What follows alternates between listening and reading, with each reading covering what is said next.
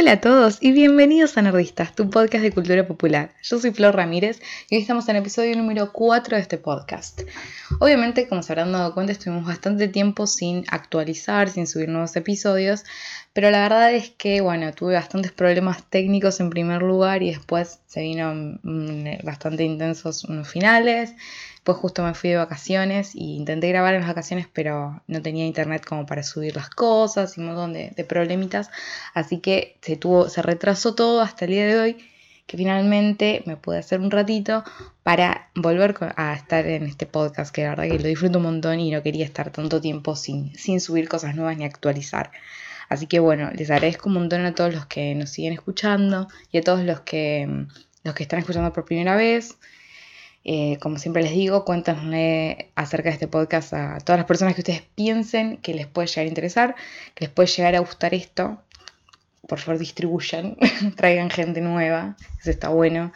Eh, y la verdad que estoy muy contenta con, la, cantidad de gente que está escuchando el podcast, porque la verdad que como es algo súper súper chiquito esto, lo hago yo solita. Entonces, eh, la verdad que, tener tanta, tanta buena, digamos, respuesta de parte de ustedes en cantidad de, escuchas y demás, la verdad que me pone muy contenta, así que muchísimas gracias. Así que bueno, espero que, sigan estando acá conmigo, que, les sigan, que sigan disfrutando de este espacio y como siempre les digo, si se quieren poner en contacto, si quieren hacer algún comentario, algunas sugerencias, no sé, darme sus opiniones eh, sus pensamientos acerca de las cosas que, por ahí digo en este podcast que, y demás. O sea, como siempre, la idea es abrir el diálogo, que ustedes del otro lado también se sientan cómodos y que se involucren en esto y que no sea esta especie de monólogo virtual que estoy haciendo. Así que, como siempre les digo, escríbanme, me pueden contactar en redes sociales, estamos básicamente en, en casi todas, estamos en Facebook, estamos en Twitter, estamos en Tumblr, en Google. Eh, en Instagram. Instagram está bastante abandonado, a ver si lo pongo un poco al día. En todos esos lugares nos buscan como Somos Nerdistas y ahí nos van a encontrar, van a nuestro logo y nos encuentran. Nos pueden seguir en todos esos lados y obviamente se pueden poner en contacto conmigo por todos esos lugares con el hashtag nerdistas para hablar respecto de este podcast. Eh, y también lo que pueden hacer es entrar a nuestro sitio web que es www.somosnerdistas.com. Ahí como siempre está súper actualizado todos los capítulos nuevos que vamos subiendo y demás. Y si hay novedades y todo eso siempre va a estar en la página en primer lugar. Así que también pueden darse una vuelta por ahí. Y si tienen ganas de explayarse un poco más y por ahí hablar un poco en forma más extensa, eh, también pueden mandarme mails. Eh, abrimos la, la dirección de mail para este podcast, así que todos los que escuchan nerdistas nos escriben a nerdistas arroba y ahí me van a llegar todos sus mails y yo se los voy a responder con mucho cariño, así que bueno, espero que, se pongan en contacto y, empezar a, hablar un poco y, abrir eh, el diálogo, que en realidad es la idea que más me, emociona respecto de, hacer esto. Eh, como no tengo a nadie físicamente enfrente, eh, sino que lo tengo, es una virtualidad como muy interesante, estaría bueno que, que dan señales de vida, me gustaría como conocer un poco más acerca de ustedes, qué cosas les gustan, qué cosas no, qué temáticas por ahí les interesan más, porque por ahí a veces hablo bastante en general, que en realidad hablo en general porque mm, todavía estoy eh, tratando de encontrar ese punto intermedio entre por ahí hablar de filosofía más fuerte o, o más mechada con, con, lo que nos interesa, que es la cultura popular. Así que con su feedback también ustedes me, ayudan a orientarme un poco más y, hacer algo que, nos copie a todos. Entonces, por eso siempre, como siempre les digo, yo estoy acá disponible para, hablar, así que cualquiera de ustedes pónganse en contacto por todos estos medios. Una vez pasado esta lista de parroquiales más o menos, eh, quería empezar a hablar un poco acerca de eh, lo que tengo ganas de hablar hoy, que es respecto de, digamos, de los secretos y todo lo no dicho, ¿no? Esto, el secreto es algo que está constantemente operando en, en, todas las historias. ¿Por qué? Porque obviamente nosotros contamos historias y uno de los elementos fundamentales en las historias siempre, como decía eh, Roland Barthes, es eh, uno de sus elementos es el enigma.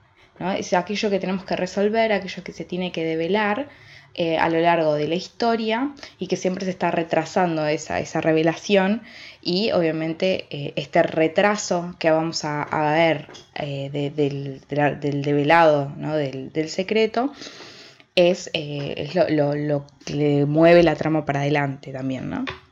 Entonces es algo que siempre está. En, ahí, en, por ejemplo, si hablamos en series y demás, por ahí, en, en películas, siempre por ahí el tema de los superhéroes siempre nos, nos trae eh, todo el tiempo esta idea del secreto, ¿no? Es aquello que, están escondiendo, esto de la identidad secreta, de la doble vida, y mm, aquello, digamos, que, se muestra a, la sociedad, por ejemplo, siguiendo con esto de los superhéroes, los superhéroes, digamos, tienen una, eh, una personalidad, si se quiere, que es, digamos, mm, que está relacionada con la sociedad o lo que ellos muestran a una sociedad. Y por otro lado tienen una identidad secreta donde eh, solamente un grupo reducido, digamos, sabe, es, consciente de esta dualidad y, em, digamos, esta, esta identidad secreta se presenta a la sociedad de una forma que por lo general tiende a ser opuesta o bastante distinta de la identidad, eh, digamos, primera en, cierto sentido, porque obviamente siempre la identidad secreta es algo que se toma em, en, un, en un segundo momento, ¿no? O sea, si no sé, se me viene a robo de la cabeza, ¿no? O sea, el pibe es Oliver Queen, buenísimo, bárbaro, y llega un momento en su vida en el cual se da cuenta que esa identidad no, no la va a poder utilizar para los, su objetivo. Entonces, en ese momento toma la decisión de generar una nueva identidad, una identidad secreta que es Arrow, que es la que se va a encargar de cumplir ese objetivo sin, eh, digamos, exponer su, su, su, verdadera identidad, que, su verdadera identidad, que también es algo relativo y ahí es como que las cosas se vuelven interesantes, hablar del tema de la identidad en esos casos. Porque por un lado, como decimos, está, está no sé, eh, está Clark Kent, está Oliver Queen, está, mm, no sé, todos esos personajes, ¿no? Eh, y por el otro lado tenemos como sus, sus alter ego, ¿no? Que es, que es el superhéroe. Pero, digamos, la, entonces viene la pregunta de, bueno, ¿y cuál es la verdadera personalidad de ese superhéroe? Es, el, digamos, aquel individuo que no es superhéroe, en realidad la identidad está precisamente en ese punto gris, en ese punto intermedio, en el cual eh, hay elementos de ambos lugares porque digamos, son, la identidad siempre es una construcción y la construcción siempre es a partir de ciertos elementos y esos elementos son bastante, eh, en una persona van a ser bastante, tienen elementos en común a los cuales tiene que recurrir para, para construir su identidad, incluso si sus identidades son opuestas, o sea, precisamente si tenemos la identidad A que tiene ciertas características y construyo mi identidad B que va a tener las características opuestas a las que la identidad A tenía, entonces estoy construyendo esta identidad B en función de la que tenía previamente. Siempre digamos que construyo una segunda identidad va a ser para tratar de subsanar o para tratar de mejorar ciertas características que eh, digamos que la persona considera que esta identidad primaria, la identidad A, no tenía. Entonces, eso me parece súper interesante, por un lado, esto, de, la identidad, de la dualidad, del secreto. Y también lo que me parece súper interesante es cómo, digamos, opera el secreto y cómo se habla de los secretos y, de lo no dicho, incluso cuando, eh, digamos, no se habla directamente de eso. Es decir, siempre la sombra del secreto está operando eh, todo el tiempo ¿no? E, esa, digamos, es, a ver, ¿a qué me refiero? Es como una sombra que está todo el tiempo dando vueltas y que está por sobre la historia, por decirlo de alguna forma. Eh, si, es, si nosotros somos conscientes de eso o no, em, me parece que, que pasa a segundo plano. Es decir, o sea, se puede, puede ser, digamos, ¿a qué me refiero? Consciente, o sea, nosotros como espectadores somos conscientes de que el superhéroe, digamos, tiene un secreto, nosotros sabemos cuál es su secreto, es decir, su, identidad secreta y cuál es su, identidad primaria, por decirlo de alguna forma. Pero, eh, entonces en ese caso sería consciente, pero no es la única forma. A veces vemos a personajes que por la forma en la cual se comportan sabemos que están ocultando algo Y en ese ocultamiento, si bien nadie lo dice expresamente tengo un secreto, nosotros lo leemos a partir de todas las cosas que no se dicen o eh, de las palabras que se usan, de su lenguaje corporal, la reacción frente a ciertas em, situaciones a lo largo de la historia y demás. Entonces, e, esa tensión entre lo dicho y no lo dicho, el secreto y, y lo no secreto es súper interesante porque Em, hay, un texto que, es súper, la verdad que, a mí me encantó, que se llama es eh, Cómo no hablar de negaciones, que es de Jacques Derrida, que es un filósofo francés. Se los súper recomiendo, les voy a dejar el link para ese texto en, las notas de, este programa, para que si les interesa un poco esto del secreto, que es algo que es súper interesante, eh, tengan un material mucho más elocuente y mucho mejor articulado de lo que estoy haciendo yo hoy. Pero la idea es... Eh, esto de cómo hablar, o sea, cómo incluso no diciendo el secreto, porque si nosotros efectivamente revelamos el secreto, el secreto se destruye, pero incluso cuando no estamos hablando eh, del secreto, estamos hablando del secreto. Es algo que siempre está ahí y que mm, incluso cuando no damos cuenta de eso, estamos hablando como periféricamente siempre de eso. Es, em, digamos, un, el, eh, Derrida habla em, de lo que es la teología negativa.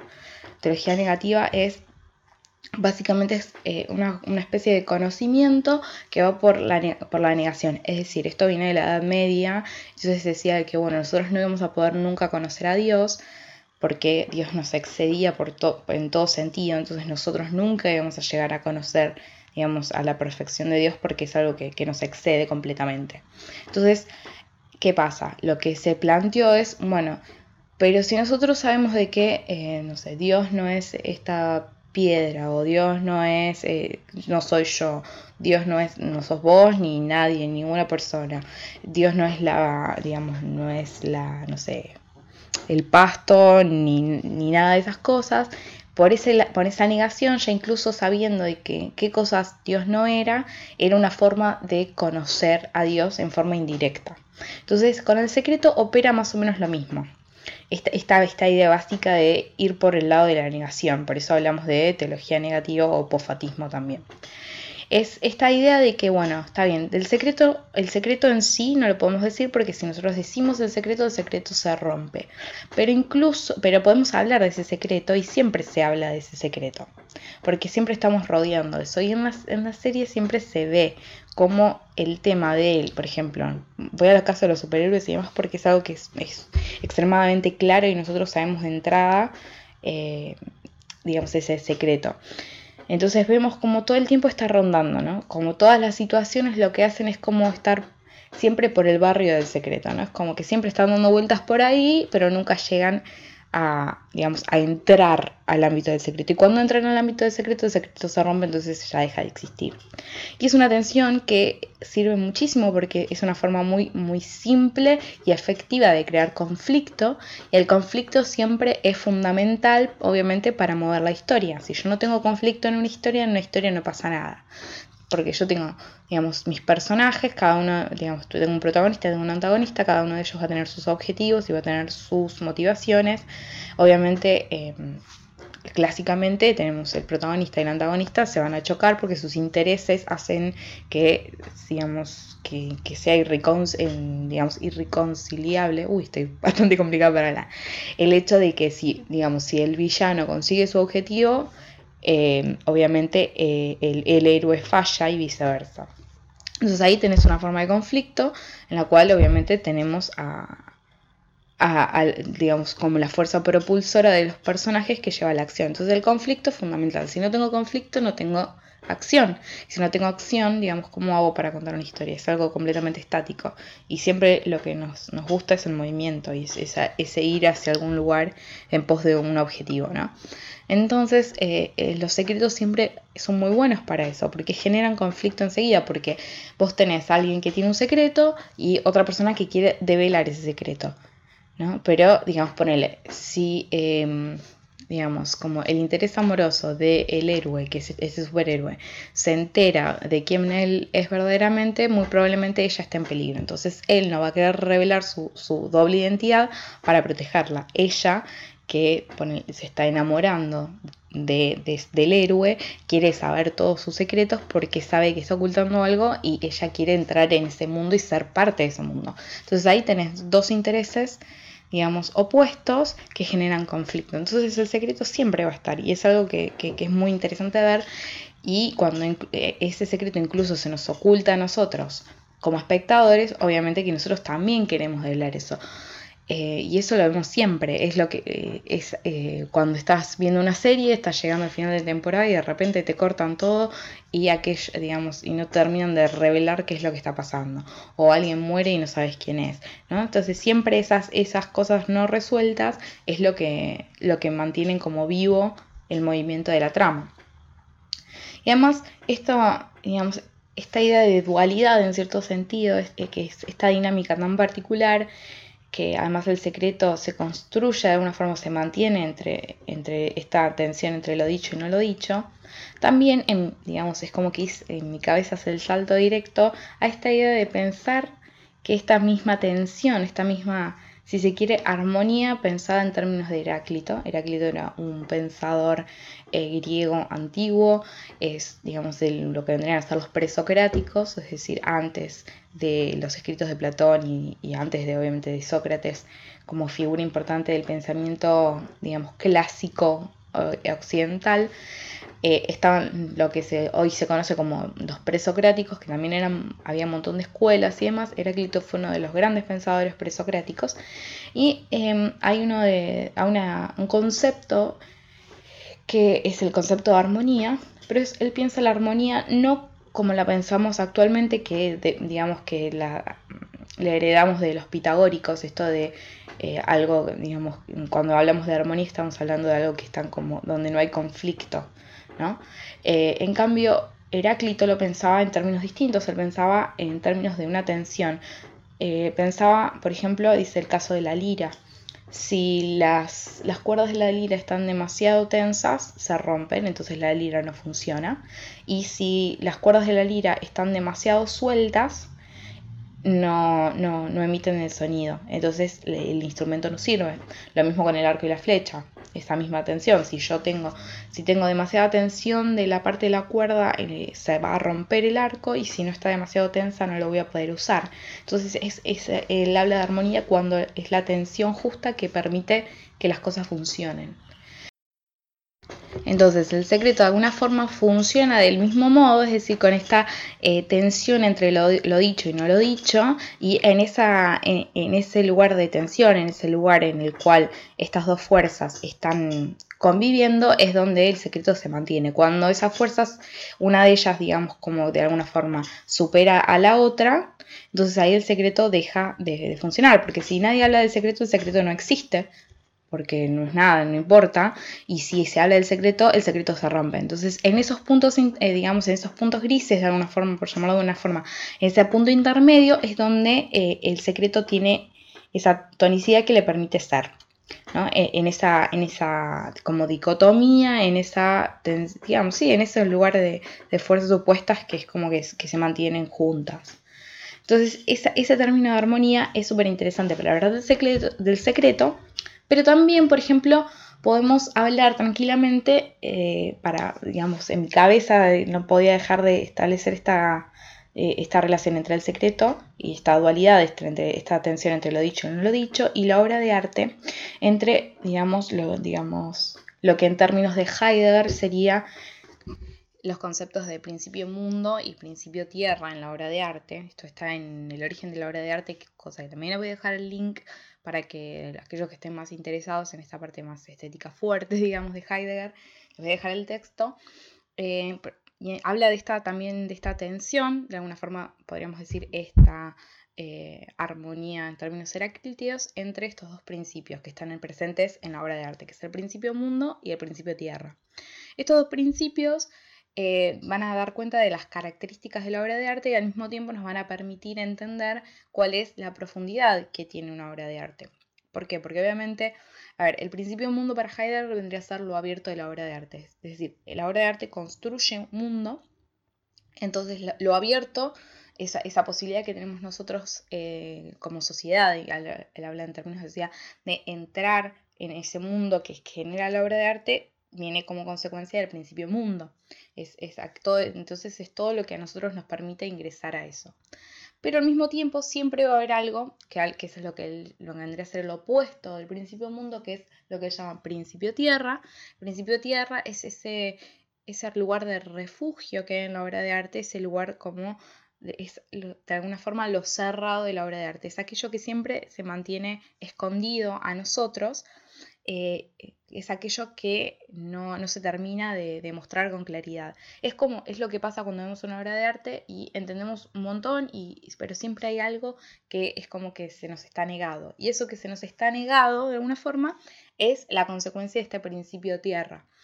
Entonces, esta, esta, esta tensión entre estos dos principios es lo que hace que la obra de arte sea obra de arte y no sea una simple cosa. Pensémoslo de esta forma. Si nosotros no pudiéramos ingresar a la obra de arte, la obra de arte no tendría sentido. O sea, sería algo que, estaría negado a nosotros y no, muy probablemente no habría arte. Entonces necesito yo poder ingresar a ese, mundo que crea eh, la obra. Entonces por eso necesito el principio mundo. Pero si a mí se me abrieran todas las puertas hasta el último rincón de la obra de arte, por decirlo de alguna forma, y yo pudiera ingresar 100% a ese mundo y poder ver cada uno de los rincones y cada uno de los detalles y cada una de las, de las cosas que están metidas ahí adentro, entonces la obra de arte, digamos, perdería, perdería importancia, perdería interés, porque sería como cualquier otra cosa que yo puedo tener, ¿no?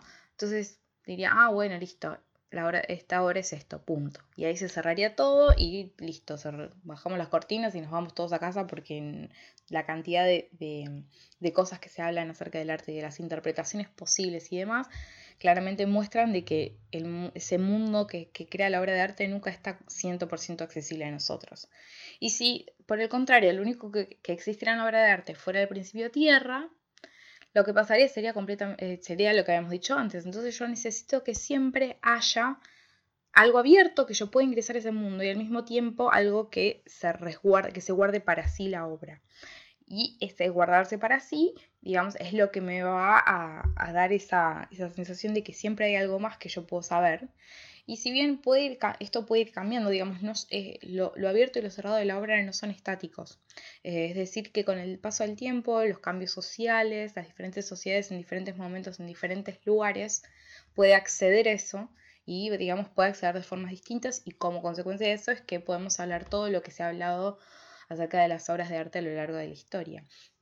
Entonces me parece que eh, en este sentido, digamos, esta misma dicotomía me pareció como una, conexión interesante entre el secreto, la obra de arte, ¿no? Y, y cómo todo eso siempre nos lleva, siempre está presente y siempre está, está bueno, eh, como tenerlo en cuenta para, para empezar a, entender de dónde viene esa profundidad, porque lo que me, me parece que es súper interesante de todo esto es que cuando hablamos de estas, esas fuerzas opuestas que están, que, que se mantienen como una especie de tonicidad que permiten sostener eh, al secreto, a la obra de arte, me parece súper interesante, porque cuando eso se rompe, cuando una de esas fuerzas, digamos, se sobrepone por sobre la, digamos, logra como completamente eh, adueñarse de todo, ahí es donde se pierde, digamos, es donde se rompe y ya, digamos, podríamos decir que sí, deja de ser eso que era.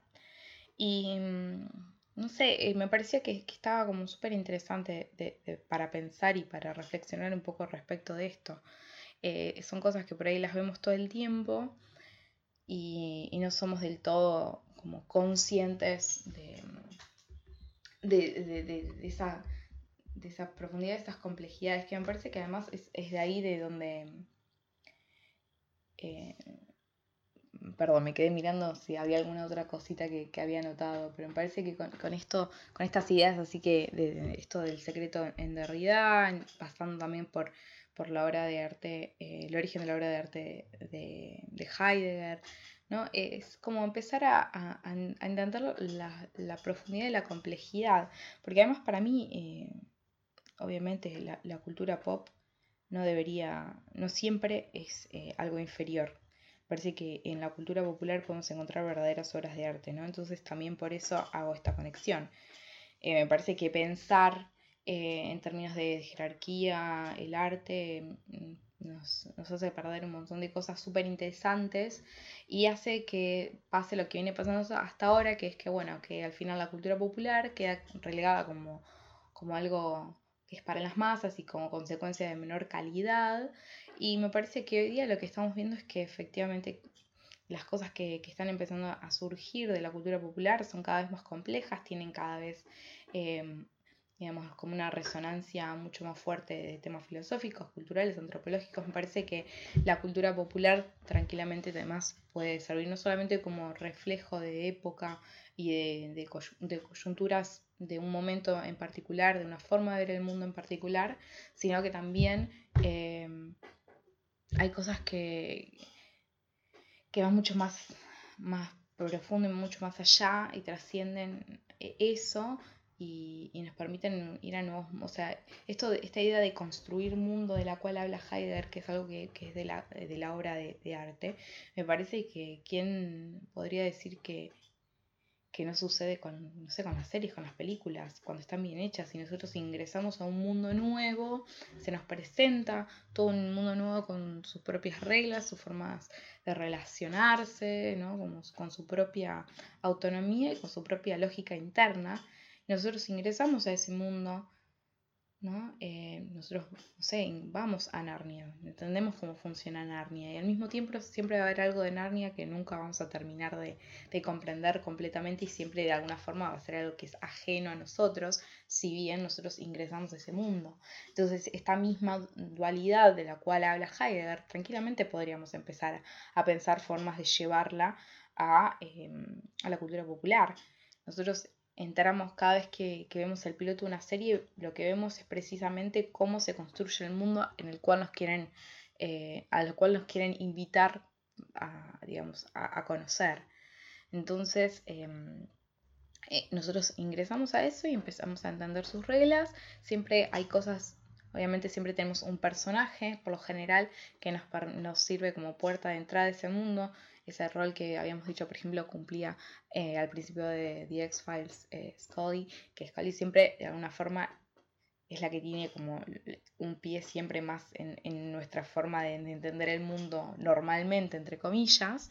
Entonces ella siempre es nuestra puerta de entrada a este mundo de lo paranormal y de las conspiraciones y de los extraterrestres que, representa Mulder, ¿no? Entonces, e, es, bueno, siempre va a haber algo que nos, nos queda velado, esto de las la conspiración, digamos, el, cuál es la, verdad, esta verdad de la cual hablábamos antes en capítulos anteriores, está como la verdad con mayúscula, ¿no?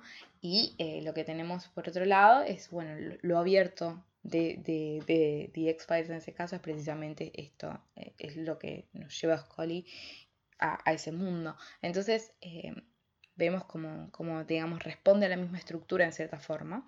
Y esta dualidad que veíamos en el secreto, obviamente, eh, sino, como decíamos antes, sino un secreto nos genera necesariamente un conflicto y el conflicto es lo que necesitamos para que la historia se mueva. Entonces, eh, bueno, digamos, es, es como un poco de lo que quería reflexionar. Así que bueno, espero que, que, les haya gustado. Obviamente, muy probablemente en algún momento vuelvo a hablar de estos temas porque por ahí a veces los pienso, y tengo ciertas ideas y después por ahí con el tiempo las voy pensando un poco más, ¿viste? Como voy como procesando eso y lo que voy viendo es por ahí algunas otras formas de, interpretarlo, nuevas conexiones. Obviamente la conexión que hice con Heidegger tranquilamente también se podría hacer con Nietzsche, que él habla del principio dionisíaco, del principio apolíneo, eh, esto es en el nacimiento de la tragedia griega. Otro texto que está muy bueno, que se los recomiendo. Entonces vemos cómo estas, digamos, siempre, eh, por lo general, las, teorías respecto del arte y demás hablan mucho de, en cierto sentido, de esta como dualidad, lo intencional y lo, no intencional. es como, no sé, bueno, esto de el mundo, estos dos principios, eh, tanto en Heidegger como, como en Nietzsche, ¿no? Es como que siempre digamos, la forma en la cual nosotros encontramos de esquematizar e, esta complejidad que nos presenta la obra de arte, que no es una simple cosa, no es un, no es un objeto más entre todos los que crean los hombres, y al mismo tiempo no es, eh, digamos, no es una cosa creada por él, digamos, mm, perdón, no responde a las mismas características que una mera cosa creada por el hombre y al mismo tiempo obviamente eh, no está en la naturaleza, entonces es algo, es algo, creado que a la vez crea mundo. Entonces siempre la obra de arte me parece que el, motivo por el cual siguen estando es porque siempre pueden hablar, siempre nos pueden decir algo más. Eh, y con el tiempo también nosotros vamos, podemos volver a esas obras y poder ver cosas nuevas. Em, y, bueno, qué sé yo, son como. Mi cabeza empieza como a, volar por todos esos lados. Así que bueno, me encantaría saber qué piensan ustedes, si estoy como un poco mal y estoy flasheando, o les interesó, qué les pareció. Como siempre les digo, me encantaría saber qué es lo que piensan ustedes. Eh, porque capaz que alguno me dice algo, che, me parece que acá te fuiste la mierda, y capaz que vuelvo y pienso a partir de lo que me dicen ustedes y digo, sí, tienes razón, o capaz te digo, no, sigo defendiendo lo mío. Así que por eso me encantaría que vos del otro lado mm, me digas qué, te pareció y si, si, te interesó esto y demás.